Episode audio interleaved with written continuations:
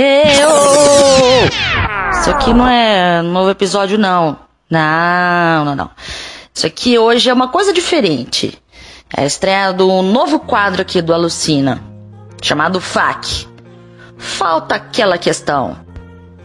Sim, quando eu coloco o episódio no ar e tem diversas questões envolvendo aquele, aquela história, aquele enredo, seja os próprios personagens.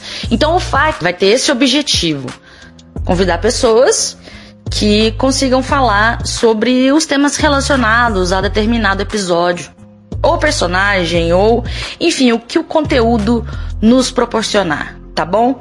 Então, hoje a convidada especial é a Isa Marques, estudante de psicologia, o quinto período, e ela vai falar um pouco pra gente sobre serial killers em especial mulheres. Tem muitas perguntas é, sem respostas definitivas ainda, mas a gente vai trocar uma ideia aqui e espero que vocês gostem, tá bom? Valeu, abraço, roda a vinheta!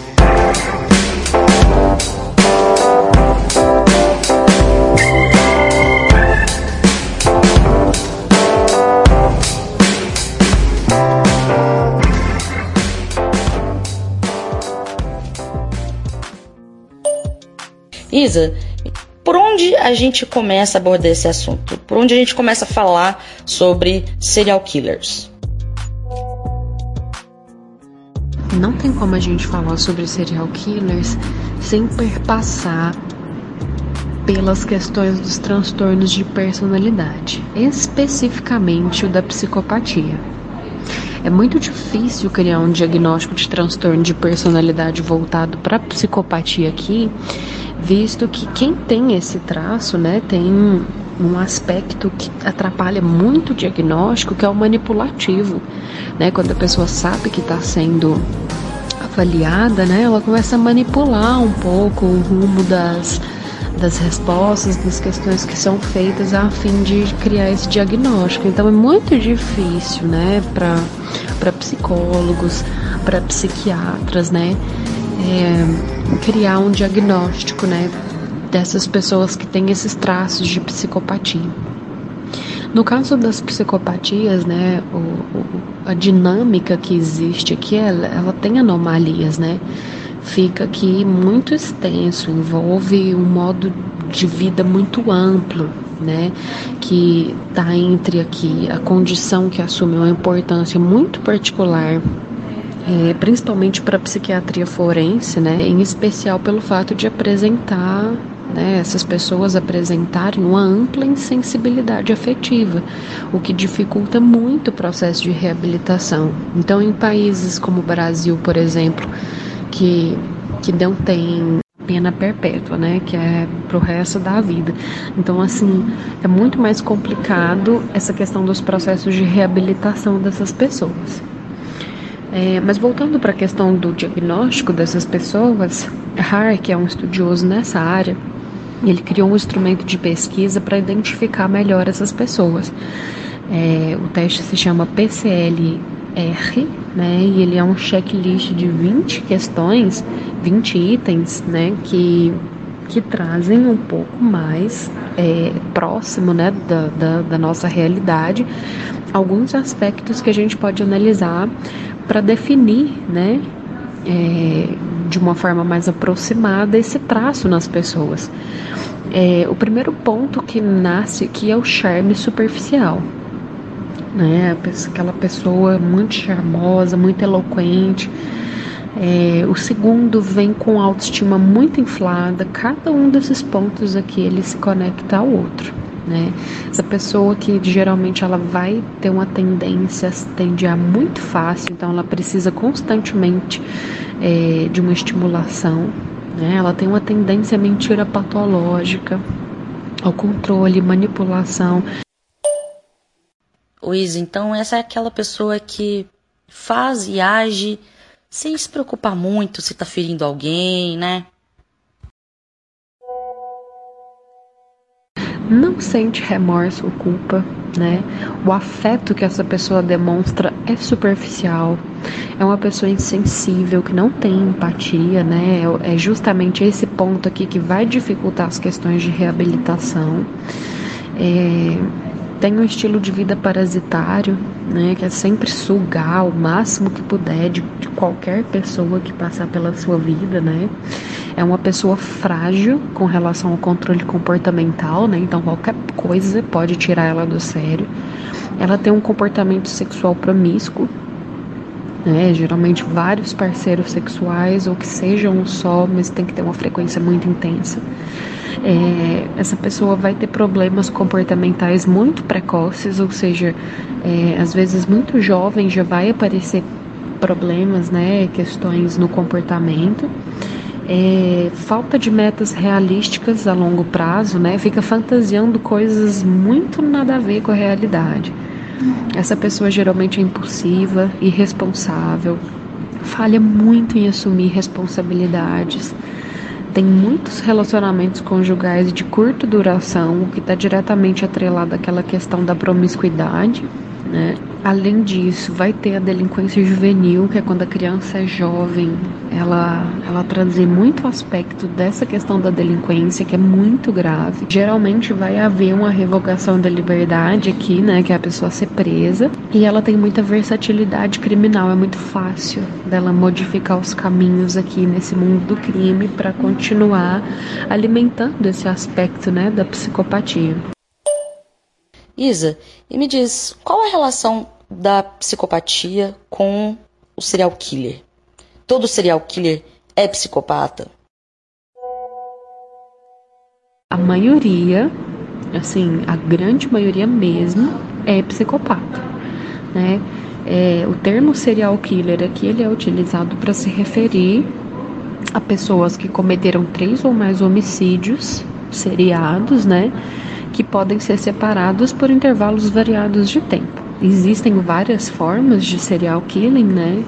E alguns deles, por exemplo, são os assassinatos praticados por profissionais de saúde, né? Aquelas, aqueles enfermeiros, médicos, enfim, que envenenam pacientes em hospitais, né? Ou até mesmo nas suas próprias casas. Homicídios praticados por mulheres, Geralmente esses aqui não têm um elemento sexual, tá? Quando é cometido por homem, grande porcentagem das vezes, tá? Tem é, crime sexual envolvido no homicídio. Que a personalidade mais evidente né, nessas pessoas é a personalidade esquizoide, a pessoa que não tem tanta necessidade de contato íntimo com pessoas. É, seguido da da personalidade sádica e em seguida da antissocial. A antissocial, ao contrário do que as pessoas imaginam, não é a pessoa não querer se relacionar com outras pessoas. Certo. Então explica pra gente a diferença, para sair desse senso comum, né? As características é, de fato de uma personalidade antissocial. Para ficar mais claro, enquanto o transtorno esquizoide ele vem predominando esse desapego, né, esse desinteresse pelo contato social, essa falta que ela vem sendo suprida lá no transtorno sádico, que a pessoa sentiu um prazer enorme em ver outra pessoa sofrer, né? O método de prazer aqui ele vem atrelado a isso. Já o transtorno antissocial, ele vem prevalecendo essa indiferença pelos sentimentos alheios, né? Existe aqui a possibilidade de adotar um comportamento cruel, um desprezo por normas, obrigações, figuras de autoridade. Existe uma baixa tolerância aqui, um, baixo limiar de controle para atos violentos. Então, em boa parte das vezes, a pessoa vai ter esse comportamento violento. Isa, e em relação à causa do surgimento né, dessas, desses transtornos, como que se dá isso? Até hoje, os estudos são muito fracos com relação a isso, justamente por aquela questão manipulativa. Uma pessoa que tem traços de psicopatia, é, é, a dificuldade em fazer uma análise dessa pessoa é muito complicada, porque ela sabe manipular sentimentos, né? Então é muito complicado. Porém, estudos que falam sobre isso, inclusive do Hare, que foi aquele que fez aquela escala de pesquisa, né? Ele vem trazendo algumas possibilidades aqui, né? É, alguns serial killers dessa tendência mais sádica não precisa necessariamente ter um histórico de abuso na infância, né? O caminho para o sadismo ele não fica claro. Pode ser uma combinação entre um extremo narcisismo, né, uma configuração cerebral onde algumas regiões relacionadas à, à empatia estejam deficientes, inclusive há pesquisas que falam que em psicopatas, a amígdala, né, que é a, a, parte do cérebro responsável por manejar as emoções, né, por ler e interpretar tudo isso, é atrofiada, é menor. Então a dificuldade já para o cérebro de, de identificar tudo isso já é muito maior, né? O que gera então esses transtornos de personalidade. Pode ser também níveis de grande violência que essa pessoa passou, né, na mão de um ou de ambos os pais, ou responsáveis pela criação do mesmo, né? Embora existam também aquelas pessoas que não vivenciaram nada, né? Nada desse tipo de experiência violenta se tornaram. Então, assim, não dá para responder se essa pessoa nasce assim ou se o meio a torna, porque é, é tudo muito complexo, né? Não há estudos suficientes para responder essa pergunta ainda. Ok, Isa, vamos falar então agora sobre o porquê de eu ter te convidado para vir falar aqui no FAC do Alucina. Essa questão das mulheres que se tornaram ou nasceram, né? Já que a gente conversou sobre isso, serial killers. Fala um pouco pra gente sobre como isso funciona, sobre o, o que, que, tem se estudado até então, o que, que, se sabe sobre a questão do gênero feminino no, em, em, relação a crimes né, de serial killers. Sobre essa questão das mulheres serial killers, é importante a gente observar diversos aspectos. Será que realmente existem poucas ou simplesmente tem algumas questões que dificultam essa datação dessas mulheres? Né? As assassinas em série, primeiro de tudo, são mestres do disfarce. Elas são muito espertas, né? Elas podem estar andando entre nós e a gente não sabe, né? Mesmo depois de presas, punidas, a maioria delas desaparece na história né? Uma coisa que homens não fazem. Outro aspecto muito importante que eu acredito que é o que mais influencia aqui é o quanto a nossa história é machista. Né? A nossa sociedade não reconhece a existência do mal nas mulheres. Né? Quando existe essa retratação, é tudo obra ficcional. Opa, palmas para mim. né? Quando elas entram na vida real, matam pessoas reais, né? A imaginação falha né? As pessoas não conseguem imaginar o sexo frágil fazendo isso de propósito, né? Normalmente as mulheres são vistas como seres capazes de cometer somente homicídios reativos, né? Que é em autodefesa, uma explosão de amor, né? Um desequilíbrio hormonal, né? Um momento de histeria, né? Não, não consegue observar, por exemplo, a possibilidade de cometer um homicídio instrumental, né, que foi maturado, calculado e executado a sangue frio, né? Tanto é que Roy Hazelwood, que foi um caçador de mentes, que é um agente do FBI, em 98, ele vira com a fala infeliz e fala que não existem mulheres assassinas em série, né? E ele foi tão infeliz nessa fala porque uma das uma das assassinas em série mais famosas é Elizabeth Bathory, que veio assim cerca de 400 anos antes dele, sabe? É uma questão de saber história. E é justamente esse tipo de negação que dá, de certa forma, uma abertura, né, para, por exemplo, muitas vovós simpáticas terem conseguido matar durante décadas sem levantar a mínima suspeita. O que é mais importante a gente observar aqui, acima desse machismo, é que essas mulheres, né, elas eram horrivelmente e essencialmente humanas, igual aos homens.